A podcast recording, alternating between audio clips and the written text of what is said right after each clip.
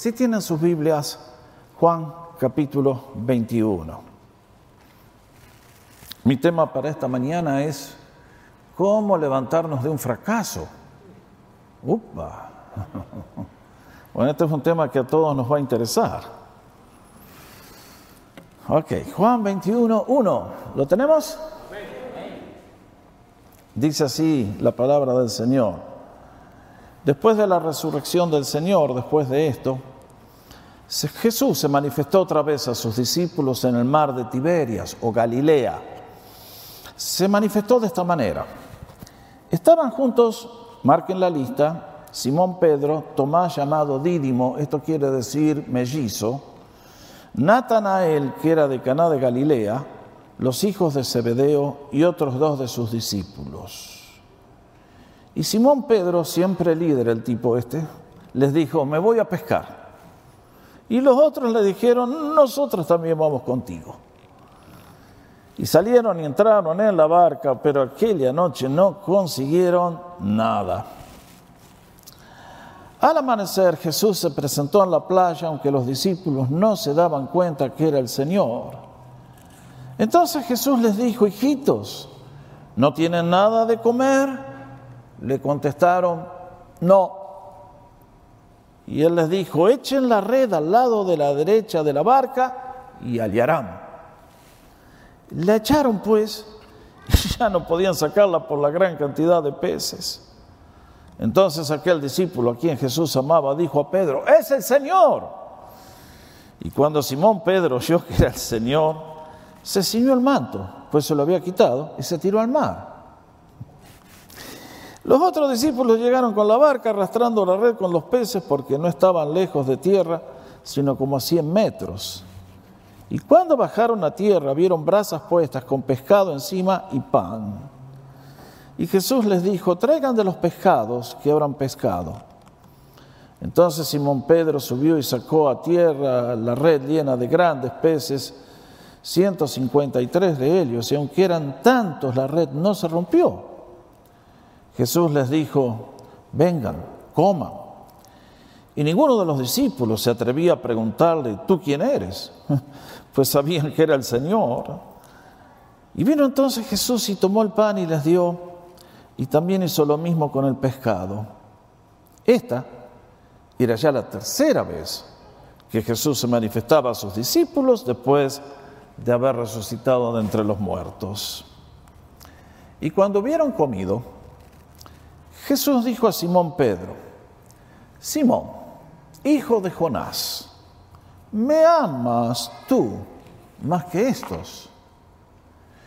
Y le dijo, sí, Señor, tú sabes, y acá voy a hacer una variación que lamentablemente nuestras traducciones no sé por qué no lo, no lo reflejan, pero Pedro le responde diciendo, sí, Señor, tú sabes que te quiero. Y Jesús le dijo, pastorea mis corderos. Le volvió a decir por segunda vez, Simón, hijo de Jonás, ¿me amas? Le contestó, sí, Señor, tú sabes que te quiero. Jesús le dijo, pastorea mis ovejas. Y ahora noten el cambio que va a hacer el Señor. Le dijo por tercera vez, Simón, hijo de Jonás, ¿me quieres?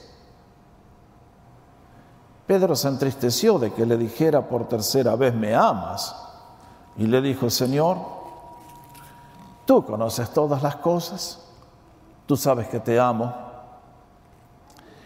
Y Jesús le dijo, pastorea mis ovejas.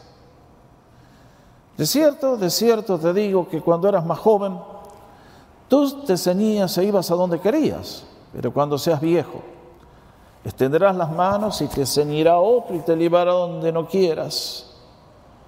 Y esto dijo, dando a entender con qué muerte Pedro había de glorificar a Dios.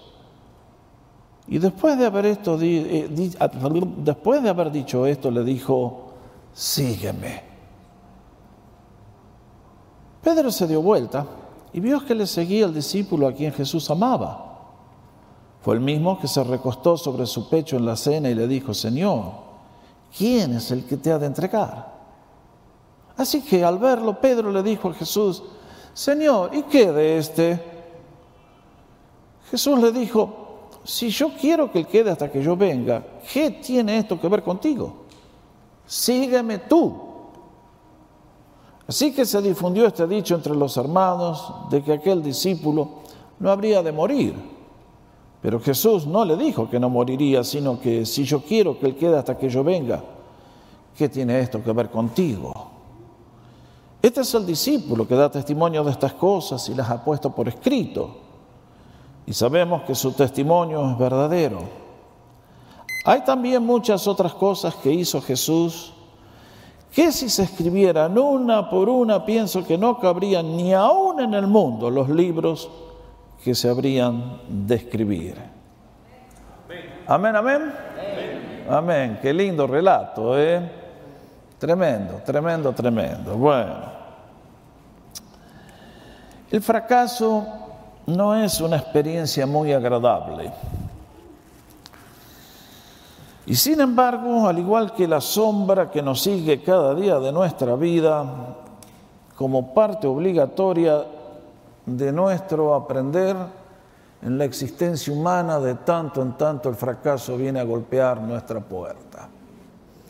De una manera o la otra, y siempre nos deja con un sabor amargo en la boca, de frustración, de vacío, ¿A quién le gusta casarse para terminar divorciado?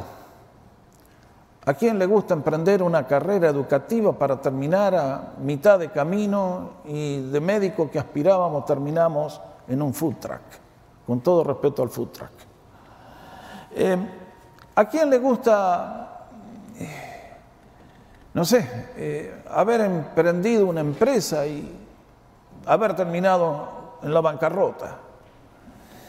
Hay tantos ejemplos que uno podría dar.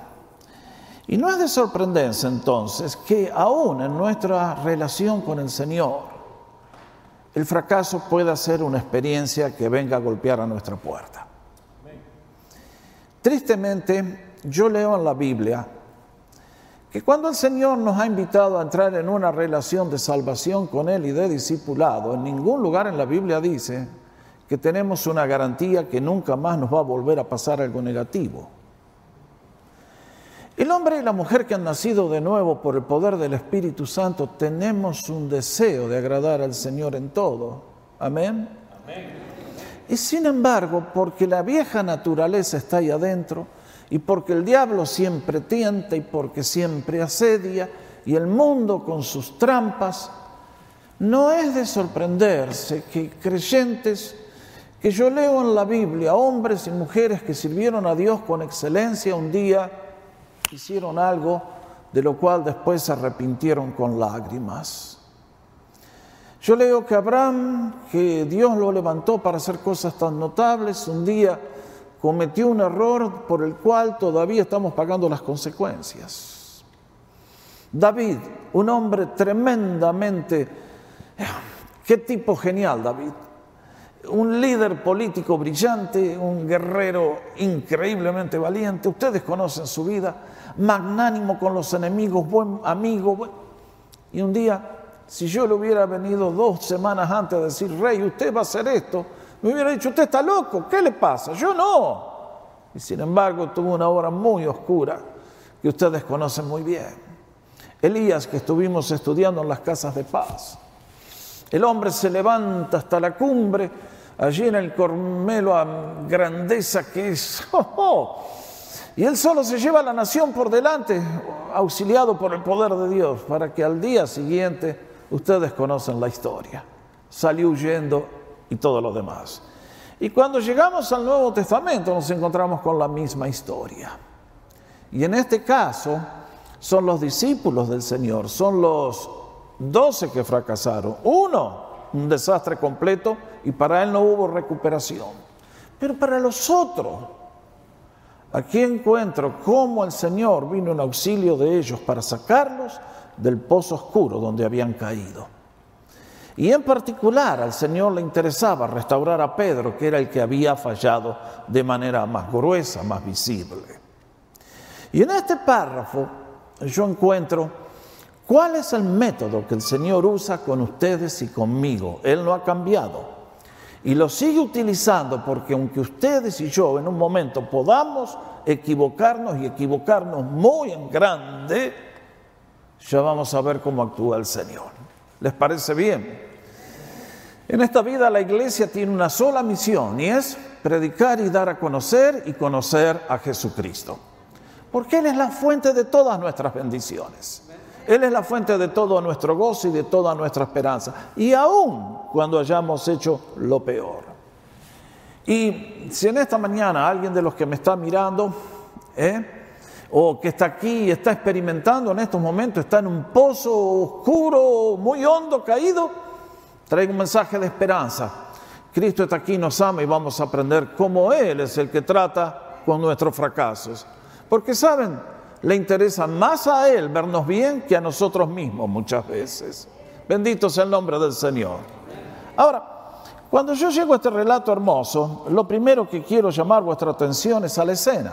¿Cuál era la escena? Es la pregunta con la cual siempre empiezo los estudios. Ustedes y yo leímos lo que está pasando, ¿no es cierto? Cuando el domingo pasado estudiamos el, mensaje de la resurrección, el ángel que estaba dentro del sepulcro le dijo a las mujeres la frase que ustedes tienen en la pantalla. Pero vayan, digan a sus discípulos y a Pedro que él va delante de ustedes a Galilea. Allí lo verán como les dijo. Y esto es lo que se está cumpliendo en el relato de Juan 21. Cuando ustedes y yo leemos el relato de lo que pasó ese domingo, vemos que el Señor se apareció a los discípulos que iban camino a Maús, se apareció a los que estaban en el aposento alto, temblando ahí, de miedo a los judíos, ¡rum! Pero Juan nos cuenta, y evidentemente algunas cosas no están completas en el relato, que esta es la tercera vez que Jesús se aparece a sus discípulos, según el relato de Juan, porque hubo otras apariciones que Pablo también nos cuenta. Y en este caso es la tercera aparición del Señor. Ahora, ¿cuál es la historia? Bueno, estos once hombres habían quedado lastimados. Se habían doblado el tobillo y no podían correr la carrera cristiana en este momento. Y de alguna manera están tratando de parchar el vestido roto. Están tratando de que con su sabiduría y su inteligencia solucionar un problema que han creado. Y entonces no cuesta mucho entender lo que está pasando. Me imagino que Pedro, que es el que estaba más lastimado por lo que le pasó, en este momento es como que se dice, muchachos, el Señor ha resucitado, pero ¿dónde está? No lo vemos, ¿qué piensa hacer? ¿Cómo actúa? No sabemos, no entendemos. Miren, reconozco que yo fracasé como discípulo. Pero hay una cosa que todavía se hace muy bien, sé pescar. ¿Qué les parece si nos vamos de Jerusalén a Galilea, de donde vinimos nosotros, y vamos a pescar? Y todos dijeron, estamos de acuerdo, vamos todos para allá. Pedro siempre líder. ¿Mm? ¿Qué tipo, eh? ¿Qué carácter? Bueno, Pedro era un líder neto. A Pedro no había que motivarlo, Pedro estaba motivado siempre. Esa es la característica de un líder. Si alguien está sentado cómodamente en los bancos de la iglesia mirando pasar la vida, ese no es un líder. No lo molesten, déjenlo tranquilo, que duerma nomás. Un líder tiene un fuego en el corazón. Y vean qué devoción que tenía Pedro por el Señor, que el absurdo que hizo cuando le dijeron es el Señor. Ustedes pueden creer algo tan ilógico que se puso la ropa y se tiró al agua. Pero con tal de estar cerca de su Señor, quiso ganarles a todos. Sí, Pedro amaba al Señor. Estaba lastimado. Pero algo que no podemos dudar jamás del apóstol es que tenía un amor genuino, un corazón en fuego por su bendito Señor. Y entonces ahora ustedes ven lo que está pasando. Los tipos se van a pescar y eran expertos. Pero esa noche trabajaron y no pasó absolutamente nada. Ahora, mis hermanos, acá hay una lección espiritual que es importante que la comprendamos. Cuando Cristo llama a una persona a una relación personal con Él, Él no lo va a dejar que vuelva atrás. Cuando alguien hace un compromiso con el Señor y después, por alguna razón, quiere volver a la vieja vida, le va a pasar lo que le pasó a estos hombres. Creyeron que podían manejar la vida con su sabiduría y esa noche no agarraron uno. Yo he conocido mucha gente así, que un día dijeron, ah, Señor, tú vas a tener todo de mi vida, voy a dejar todo y voy a salir de misionero allá. Y un día algo pasó y regresaron, derrotados y con un testimonio arruinado. Otros que se prometieron a servir al Señor y la misma historia y dijeron, bueno, está bien, ya, eh, pero me la voy a arreglar. Y lamentablemente, a menos que Dios restaure las cosas, la utilidad en el servicio se pierde. En este caso, aquellos hombres tuvieron que aprender que Dios está en control de nuestra vida, en todo, siempre que sus ojos miran por ti, te conocen, sabe quién eres, sabe dónde estás y Él está interesado en bendecirte y utilizarte. Dios no es un Dios loco, ni caprichoso, ni mezquino. Es un Dios generoso, bueno, que le encanta bendecir a sus hijos. Y en este caso demuestra que Él tiene control sobre toda la naturaleza. Él puede hacer que los peces no salgan cuando tenían que salir y que vayan y llenen la red cuando Él les dijo. Miren, si ustedes y yo pudiéramos tener ese poder, ¿eh? oh, ese es nuestro Dios. Toda la creación se somete a su voz. Bendito sea el nombre de Jesús. Pero ahora, eh, ahí están las cosas. El Señor se acerca y les dice, hijitos, ¿tienen algo para darme de comer? Y aquellos fracasados tuvieron que decir, no, no tenemos nada, no agarramos ni uno. Y entonces el Señor ahí da la palabra, tiren la red a mano derecha. Siempre la derecha es la mano de la bendición. Lo siento por ustedes que son zurdos. Ah, no, no dije nada, no. no, no, no, no, estamos embromando nomás. Eh, pero ustedes saben, y ahí todos los peces encontraron la red. Tremendo el Señor. Y es entonces que a los discípulos, siempre Juan, el más alerta, el más, hay una palabra en inglés, perspicuity, el que tenía, no sé cómo decimos en español, perspicuidad, tenía un olfato finito para agarrar al, Señor, eh, para ver las cosas, leer las circunstancias, y entonces le dice al hombre, es el Señor, claro. El Señor aparecía, como les expliqué el domingo pasado, y desaparecía, aparecía cuando no lo esperaban. Y en este caso, como el Señor sabe dónde están, ahí lo fue a buscar. Tremendo. Y entonces Juan toma la convicción al ver esto que las redes, es el Señor, no podía ser de otra manera. Y la reacción de Pedro, ¡bum!, al agua y a encontrar al Señor, primero que todo, porque Él es más ardiente que todos los demás.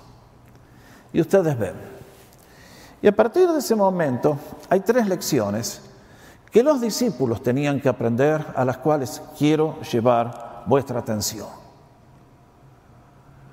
Tres lecciones para ellos, tres lecciones para nosotros, tres lecciones para los once y alguna especial para Pedro también, que nos ayudan a nosotros en este día a entender quién es Jesús, cómo opera y cómo Él obra cuando nosotros hemos dado un paso en falso.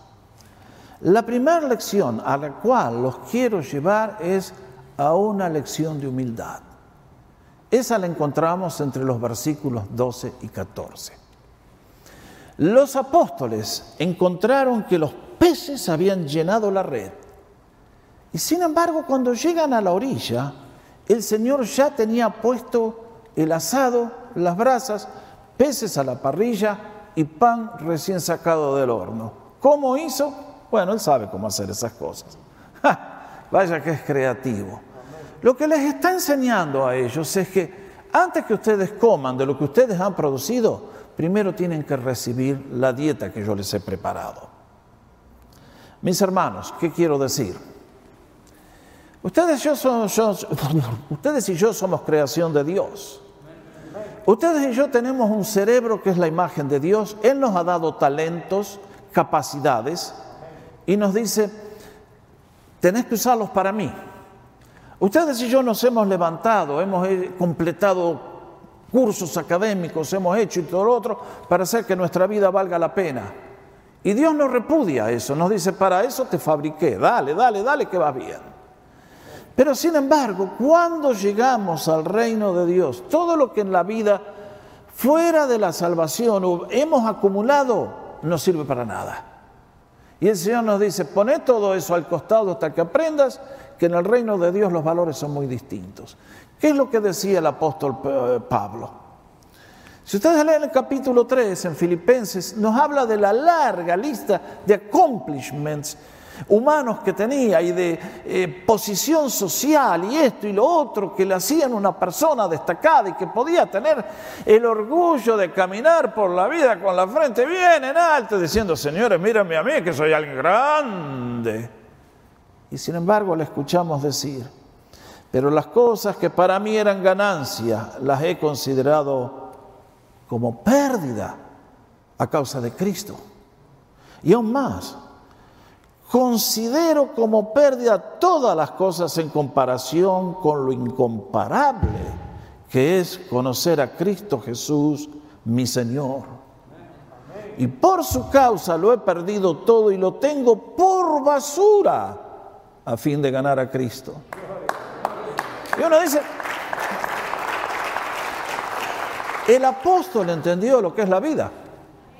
Que mientras en esta vida tenemos que trabajar para vivir en este mundo y tenemos que lograr, ustedes saben los desafíos que tenemos. Sin embargo, todos mis logros, mis bienes, todo lo que yo pude haber acumulado con la fuerza mía, es nada, palidece frente a la grandeza de encontrar a Cristo Jesús, mi Señor, que murió por mí para darme vida eterna.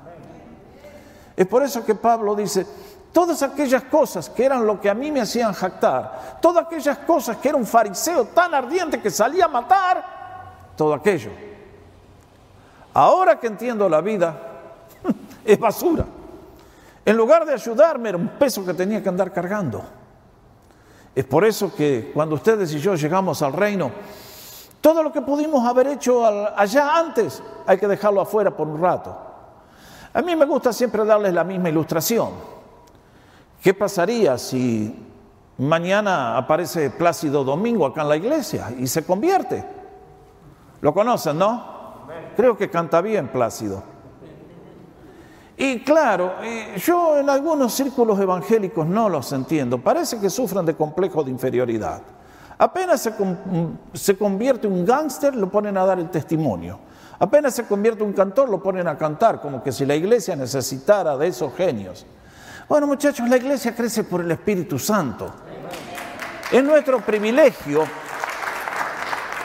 ser parte de la cosa. Ahora, si Plácido viniera el próximo domingo, y si me da el diezmo, estaría mejor, ¿no es cierto? ¿Eh? Pero le diríamos, Plácido, gracias por todos los talentos que tenés, pero en este momento sentate, quédate piola, hermano, ¿Conocen la palabra piola del griego? Ustedes saben. Antes cantabas para lucirte, para hacerte un nombre, para que te aplaudan. Ahora que vienes a servir a Cristo, Él es el centro del show. El aplauso es para Él, la gloria es para Él. Porque si la iglesia avanza, avanza por el poder de Dios. Nosotros tenemos que hacer nuestra parte. Elías puso el altar, puso la leña, puso pero el fuego lo tiene que mandar el Señor. Trabajamos juntos, ¿se entiende? Y en este caso es la lección que Pedro y los discípulos tenían que aprender. Primero Jesús, su método, su forma de operar, y entonces creo que aquí hay una lección que el apóstol nos quiere enseñar a todos. Más adelante va a decir a los creyentes, no hagan nada por rivalidad ni por vanagloria. Este es el hombre sin Cristo. Ustedes ven dos personas que se conocen empiezan, mucho gusto. Yo soy el ingeniero fulano de tal y yo soy el doctor fulano de tal. Y yo tengo una compañía de mil empleados y yo trabajo en la Casa Blanca. Ustedes saben, somos más agrandados que pan en el agua. ¿eh? Y el Señor nos dice, ahora que llegan al reino de Dios, se acabó esa grandeza. Ahora el que es número uno es el que sirve. Por eso dice, Em, estimen humildemente a los demás como superiores a ustedes mismos. Eso es fácil de lograr, ¿no es cierto? Así nomás lo hacemos. Cuesta, cuesta, cuesta mucho. No considerando cada cual solamente los intereses propios, sino considerando cada uno también los intereses de los demás. El otro día en uno de los programas de tres minutos con Dios justamente hablaba de este tema. Cuando Pablo nos exhorta en cuanto a honra, prefiéranse los unos a los otros. Y les decía que justamente si alguien alguna vez quiere ser líder sirviendo a Dios, la palabra que tiene que estar en sus labios siempre es... Nadie ve el programa. ¿Cuál es la palabra? Alguien le está diciendo por ahí. Muchas gracias. Un líder nunca da orden, un líder siempre pide. Y dice gracias a todos, porque en la casa del Señor somos todos voluntarios, aún hasta los que se les paga sueldo. Todos servimos por amor. Por lo tanto, yo que soy el pastor nunca le di una orden a nadie en esta iglesia. Siempre les he pedido, como hermanos amados que son. Y segundo, debemos darle el crédito a todos los que trabajan. Eso es honrar a la gente. Un millón de veces yo se los digo toda la semana, si comunidad existe, existe por respuesta a las oraciones de un ejército de gente que oró con fiel, con fidelidad y de hermanos sinceros, que nadie va a, los va a poner en la tapa de una revista, pero el Señor los tiene registrados por todas las obras de servicio que han hecho. A todos ustedes, muchísimas gracias. Así servimos al Señor, en humildad. Que Él se lleva la gloria, Él se lleva los aplausos. Él nos enseñó que teníamos que decir, bueno, siervos inútiles somos, porque lo que teníamos que hacer, eso exactamente hicimos. Bendito el hombre y la mujer que tienen esa actitud, de que si el Señor me ha comisionado, ya está, voy y trabajo para Él, porque Él tiene reservada para mí una recompensa que nadie me puede dar. Segunda lección que especialmente Pedro ahora tenía que aprender era una lección en sinceridad. Una lección en humildad, una lección en sinceridad. Porque Pedro, ustedes saben bien, tres veces negó al Señor y ahora el Señor lo tiene que levantar del hoyo donde ha caído y vamos a aprender cómo lo hizo. Lo primero que quiero llamar vuestra atención es a lo que Jesús no hizo lo que el Señor no hizo. Qué distinto que es el Señor a nosotros. Si nosotros hubiéramos estado ahí, posiblemente la gran mayoría le hubiera dicho, Pedro, yo te dije, burro, no me hiciste caso cuando te advertí. Viste, metiste la pata, te equivocaste, caíste, eres un inútil, bueno para nada, no sirvas más para nada, andate de aquí. Qué rápido que somos los humanos para condenar, ¿eh? Somos rápidos para recriminar porque nos sentimos ofendidos que alguien, ah, ah, pero después nosotros vamos y hacemos la misma y el error que es tan visible en los demás, como yo cuando yo lo hago yo no lo veo. Es interesante cómo funcionamos los humanos. A los demás le pedimos que salten hasta la altura del techo, pero a mí pídanme que salten este, Ah, en este caso, el Señor no le dijo nada. ¿Sabía Pedro que se había equivocado? Bien que lo sabía. ¿Sabía que había fallado? Bien que había fallado. ¿Hacía falta que le recriminaran algo? vuelvo al ejemplo de Elías. Cuando Elías patinó, vino el Señor y le dijo, Elías, no, lo vio abajo de un enebro, cansado, hambriento, con sed, y le preparó la comida. Y al día siguiente le volvió a preparar la comida y le dijo, Elías, toma, comete esto y andate para allá. Ah, qué cosa distinta que es nuestro Señor. Con razón que tantas veces las relaciones fracasan. Qué feo que es tener a alguien que te señala, te señala, te señala, te señala, te señala. Es imposible vivir con esa gente. Si usted es uno de esos, ¿quién lo quiere tener de amigo a usted? Usted sea manso como el Señor. En este mundo nadie es tonto. Todos sabemos bien cuando nos hemos equivocado. Pedro tenía una conciencia que funcionaba, yo también, y todos tenemos una conciencia que funciona. Y en este caso, em, vamos a ver lo que hizo el Señor, y es llevarlo al corazón de nuestra relación con Él. Por eso le pregunta, ¿me amas? ¿Me amas? Esa pregunta, hermanos, contiene un universo.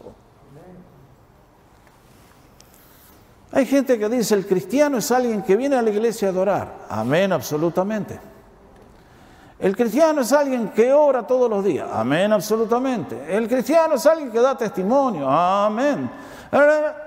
Pero muchachos, todas esas cosas son frutos de una raíz que es el amor personal, sincero, ferviente a nuestro Señor Jesucristo.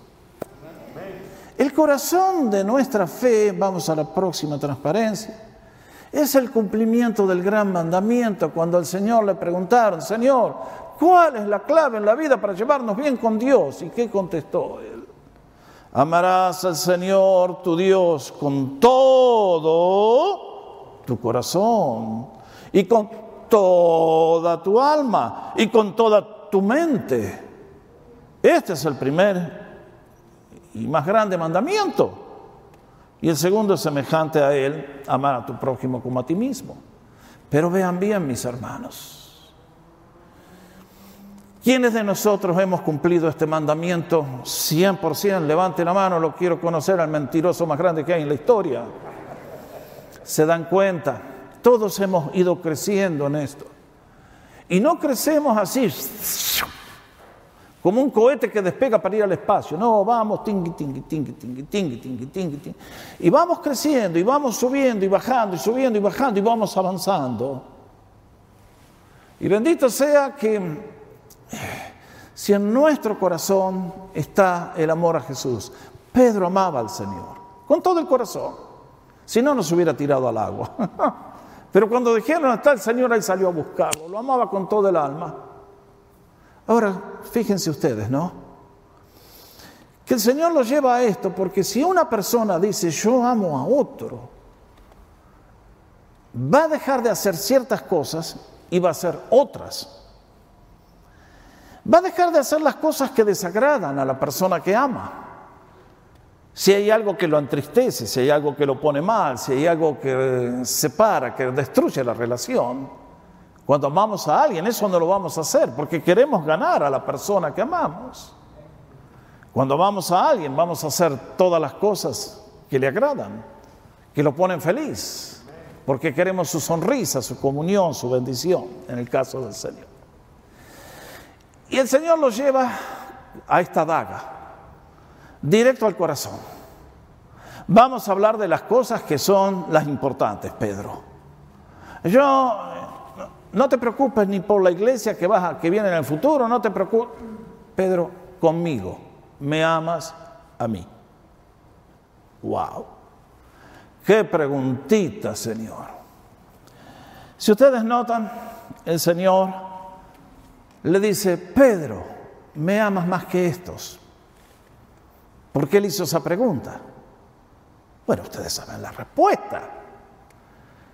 La noche antes de ir a la cruz, fanfarrón, este Señor, si todo esto te niegan, yo no. si, si esto abandonan, yo estoy dispuesto a dar mi vida por ti. Y al rato Pedro se estaba derrumbando como conocimos la historia. Y ahora le dice, Señor, Pedro, ¿me amas más que estos?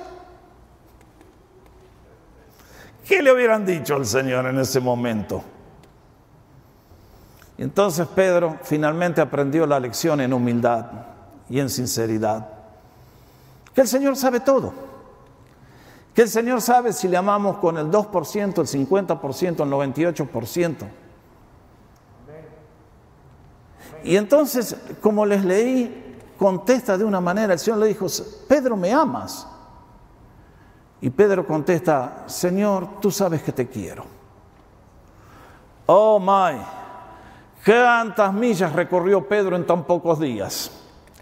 De creerse el hombre autosuficiente, autoseguro que podía. Ahora dice, Señor, basta. Tú sabes, no puedo usar la palabra amor. Me queda demasiado grande el traje. No puedo caminar en esos zapatos, me quedó demasiado grande. Señor, tú sabes que apenas te quiero. Bien hecho, Pedro, bien hecho. Porque él sinceramente ama al Señor con todas las fuerzas de su ser, pero ahora se da cuenta que la fanfarronería y la arrogancia no van en las cosas de Dios. Y por lo tanto contesta de esta manera humilde, Señor, tú sabes que te quiero. Ahora es consciente de que en Él no está la virtud para agradar al Señor, que si depende de sus fuerzas en cualquier momento se viene abajo. Y muchachos, chicas, yo les aseguro que yo llevo muchos años sirviendo a Dios. Y si uno no aprende a poner en práctica lo que el apóstol nos dice, hermanos, fortalezcanse en el Señor y en el poder de su fuerza, estamos fritos en esto. Los enemigos que se oponen a, nuestras, a nuestro camino, a nuestro avance, son mucho más grandes que todo lo que nosotros podemos intentar hacer con nuestra sabiduría, conocimiento, fuerza de voluntad, lo que sea. De no ser por la misericordia de Dios, la victoria es imposible. Pero demos gracias que a nosotros nos vino un Salvador poderoso. Que si aprendemos a estar en comunión con Él, como Él nos enseña, la victoria es posible. Ahora, ¿cuántas veces negó Pedro al Señor? Tres veces. Es por eso que el Señor va a la carga de nuevo. Deja pasar un rato y posiblemente dice, Pedro, ¿me amas? ¡Oh, ¡Qué silencio se debe haber producido! Y luego por tercera vez el Señor vuelve con la pregunta. Pero ahora baja al nivel de Pedro y le dice, Pedro, ¿me quieres? Y Pedro estaba triste, se dio cuenta.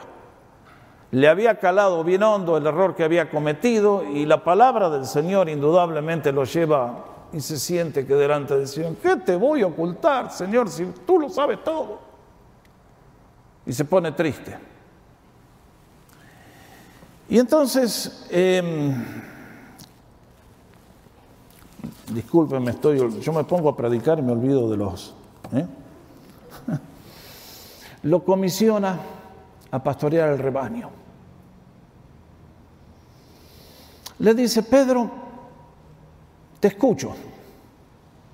Pastorea mis corderitos. La segunda vez le dice, pastorea mis ovejas. La tercera, pastorea mis ovejas. ¿Qué es lo que nos estaba enseñando el Señor con esto? Es que la medida del amor al Señor es la medida a los hermanos que caminan a nuestro lado. Lo voy a decir de nuevo por si alguien no lo captó. La medida de mi amor a Dios es la medida que yo le tengo a todos los demás. No puede ser de otra manera. Primera de Juan habla mucho de este tema. Habla de cómo puede una persona decir que yo amo a Dios a quien no he visto cuando no lo trago a este otro que tengo al lado acá, que lo veo y lo hablo y lo toco. Eso es imposible, dice. Es una contradicción en términos que no se puede aceptar. Por eso Vean lo que nos enseñaba este apóstol que escribió el Evangelio. Nosotros sabemos que hemos pasado de muerte a vida. ¿Por qué? Porque criticamos despiadadamente. No dice así. Porque, ¿cómo dice? Porque amamos a los hermanos. Y el que no ama permanece en muerte. Sí, mis hermanos. Esto es muy real. Cuando el Espíritu Santo sopla en tu vida y en la mía, el primer fruto que aparece del Espíritu Santo es el amor a Dios, el amor al prójimo, el amor a todos. ¿Ustedes se dieron cuenta? ¿De dónde vinimos nosotros? De lugares todos distantes, todos distintos. Llegamos a la iglesia e inmediatamente, ¿qué sentimos? Que somos parte de la misma familia. ¿Por qué? Porque el Espíritu Santo, que es el Espíritu del amor de Dios, vive en tu corazón, vive en el mío, y no hace falta expresarlo. Llega un hermano y es hermano mío, es familiar mío en la fe, y por lo tanto nos amamos. Por eso sigue diciendo, y tenemos este mandamiento de parte de Él. El que ama a Dios, ame también a su hermano. Ahora, cuando el diablo a usted le sugiera, che, mira esa vieja chismosa, che, mira al otro, Resista la tentación, mi hermana, resista la tentación, mi hermano. El reino de Dios no se construye ¿eh? como ya vamos a ver poniendo los ojos en los demás. Dios nos dice ama y déjame los resultados a mí. No te metas con un hermano que vos no sabés lo que está viviendo y lo que está pasando. Aceptalo, escuchalo, guíalo, aconsejalo para su bien, bendecilo. El amor a Dios se manifiesta en el amor a nuestros hermanos. Es entonces que el tercer paso para la restauración de Pedro es, ahora Pedro vas a tener que pastorear al rebaño que te voy a dar. Y noten bien que la figura que usa el Señor no dice, te voy a mandar a pastorear las jirafas, gente muy elevada, o te voy a mandar a pastorear los bueyes, gente muy fuerte. Cuando el Señor nos considera a ustedes y a mí, Él es el gran pastor y nosotros somos las ovejas. Y nos quiere recordar que todos los humanos, no importa cuán educados, somos gente débil, gente inclinados al error, gente inclinados a fracasar. Por eso necesitamos misericordia y gracia. Por eso el Salmo 103 nos recuerda cómo el Padre se compadece de los hijos. Así se compadece el Señor de los que le buscan y le piden misericordia. ¿No están contentos que sea así? Bendito sea el nombre del Señor. Pero entonces, eh, próxima transparencia, el Señor le da un desafío final. Pedro, sígueme. Sígueme. That's it. Qué tremendo que es el Señor. El Señor no te ofrece a ti diciendo, a ver, tú vienes y yo venimos, a ver Señor, tú quieres que te siga. ¿Y cuál es el, a dónde me vas a llevar? Y Dios te dice, cállate la boca. ¿No te voy a decir? ¿Vas a confiar en mí, sí o no? No. Ah, bueno, entonces quédate nomás como estás. Cuando ustedes y yo le encomendamos nuestras vidas al Señor, el Señor nos dice, sígueme. Y el Señor se encarga de llevarnos al centro de su voluntad, al lugar de la máxima utilidad para sus propósitos. El Señor no tiene un mal plan para tu vida, tiene un plan excelente. Yo les digo humildemente, eh, estoy contento con lo, lo, que Dios ha hecho conmigo. Si cuando yo tenía 18 años alguien me hubiera dicho, vas a estar pastoreando en Los Ángeles, ¿de dónde se me hubiera ocurrido semejante disparate? Pero dejen al Señor, dejen que Él actúe y Él nos va a tomar en sus manos y nos va a guiar para ser de bendición. Tenga como tengamos confianza. Y en este caso le dice, sígueme.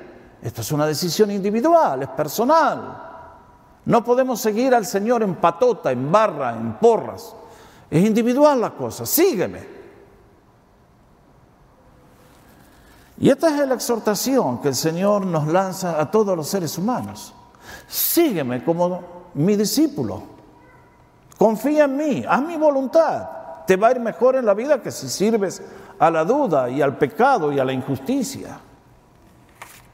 Es por eso que la última lección que le tiene que enseñar a Pedro es, y acá encuentro una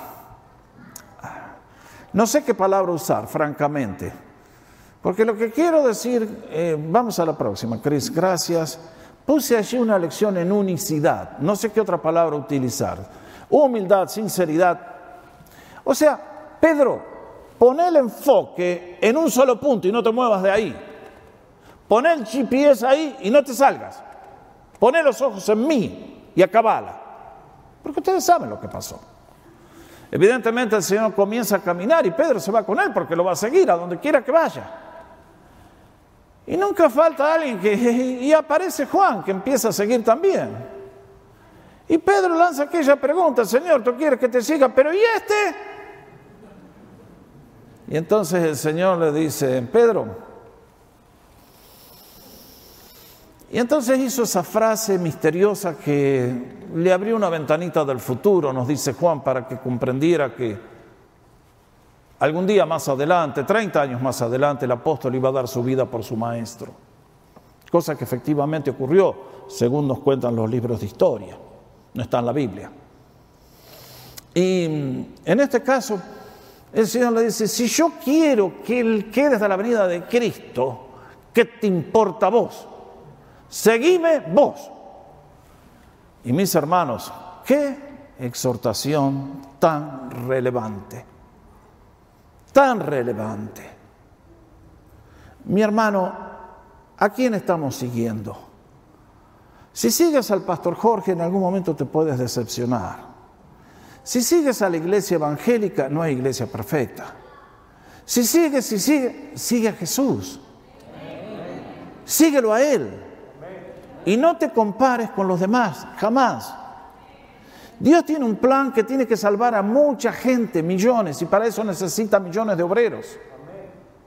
Y Dios tiene distintos llamados y distintos hombres y mujeres y distintas capacidades. Yo doy gracias que el Señor me llamó a mí a hacer lo que estoy haciendo. Doy gracias por Carlos Anacondia, un evangelista tremendo que ha sacudido el mundo entero. Dios bendiga a Carlos. Acá tenemos a Dante. Doy gracias por su vida. La vez pasada lo fuimos a intentar a ver, no lo encontramos, pero nos contaban los de la oficina que hay gente que lo llama y lo maldice y lo maldice a él y a sus hijos, creyentes. Y uno dice, parece que no leyeron este párrafo que estamos considerando. Demos gracias. Todos son necesarios en la obra de Dios. Todos pueden hacer una contribución. el Señor decide. Demos gracias. Que Él te llamó a ti, nos colocó en su reino y nos dice, andá y servime. Sígame tú. Creo que esta es la exhortación que nos dice el escritor de la carta a los hebreos.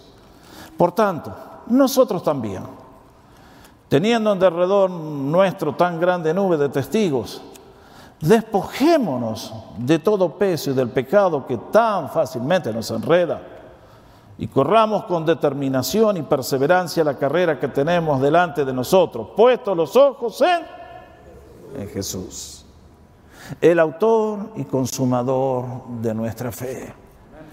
Qué, qué, qué exhortación, ¿eh? Tantas veces los creyentes siguen a Jesús, pero son como los espías que fueron a ver la tierra prometida en lugar de ver a Cristo que los había sacado de la esclavitud de Egipto y tenía todo el poder para introducirlos, vieron los gigantes. Hermanos, a veces encuentro personas que dicen, ¿qué tal hermano? ¿Cómo estás? Bien bajo las circunstancias. Y me dan ganas de decirle, ¿qué haces ahí abajo?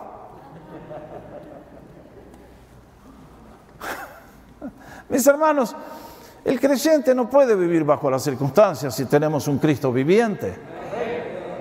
Él es el que nos da el poder para vivir en medio de las adversidades y los problemas. Y noten bien que no nos promete una alfombra voladora, nos dice, vamos juntos. Yo estoy contigo y te voy a bendecir. Es por eso que le dice, sígueme tú. Y en el día de hoy la invitación que les quiero lanzar a todos es, sigue tú al Señor. No te preocupes por los demás, dale tú todo lo que tienes. No te guardes nada. Síguelo de todo tu corazón, de toda tu alma, de todo, todo, todo, todo, todo. Es la mejor manera de vivir. Y en este caso, acá se cierra el capítulo. Y vamos a la última transparencia, porque quiero cerrar con un resultado admirable, y es qué pasó con Pedro. Bueno, creo que todos los que estamos acá, el 99%, estoy seguro que sabemos cómo terminó la historia. Que este hombre que comenzamos el relato y está caído en un hoyo, en un pozo, deprimido, abatido, oh, con la conciencia que le acusa, culpable de haber negado al Señor, por la acción del Señor y su misericordia y su bondad que lo llama y lo recomisiona, Pedro se levanta y sale ¿Sale un Pedro perfecto? No. Más tarde lo vamos a encontrar en Gálatas y en otros lugares que vuelve a cometer errores. Y sin embargo, yo leo la promesa del Señor cuando lo encontró, que le dijo, tú eres Simón, hijo de Jonás. ¿Qué quiere decir Simón? Una caña, una caña.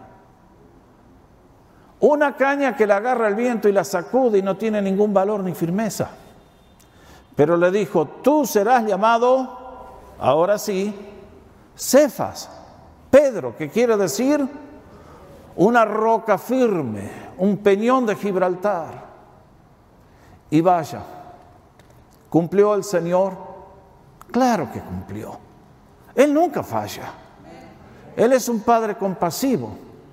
Te ha tomado a ti en sus manos y nos va a guiar y nos va a bendecir y nos va a introducir en la gloria con gran gozo y con gran alegría. Es por eso que esa frase que está ahí del apóstol Pablo, Filipenses 1.6, el que comenzó en ustedes la buena obra la perfeccionará hasta el día de Jesucristo. ¿Por qué soy salvo yo? Porque yo soy más inteligente, refinado, educado, sofisticado nosotros le amamos a Él porque Él nos amó primero. Si soy salvo, si estoy camino a la gloria, es por la misericordia, la bondad y la elección de Dios. Es mi gran privilegio y la, garantía que tengo, que es la obra que Él comenzó. A pesar de mis errores y mis fracasos y todo lo que me pueda pasar en la vida que avergüenza el nombre del Señor, como le pasó a David, como le pasó a Elías, como le pasó a Pedro, hay un Señor que no me da las espaldas nunca. Él está conmigo siempre. Y me libera de todos los problemas, me libera de toda la, carga emocional que el pecado crea. Si somos humildes y venimos a Él a pedir ayuda y restauración, el Señor nos va a sacar del peor fracaso y darnos fuerza y energía para volver a la carrera y seguir corriendo. Ese es nuestro Dios. Lo hizo con Pedro. Lo hace conmigo, lo hace contigo, lo hace con todos. ¿Cuándo? Hace dos mil años, lo hace hoy y por todos los siglos hasta que Él vuelva por segunda vez. Por eso uno dice, ¿hay alguien aquí fracasado en este día? Venga Jesús. Tu, pesa, tu pecado, tu fracaso te pesa en la espalda, te dobla la espalda, te carga la conciencia, la culpa te tiene atrapado. Ven a Jesús. Ven a Jesús y síguelo de corazón sincero. El Señor lo único que quiere saber es, ¿me amas? ¿Me amas? Si me amas, entonces sígueme.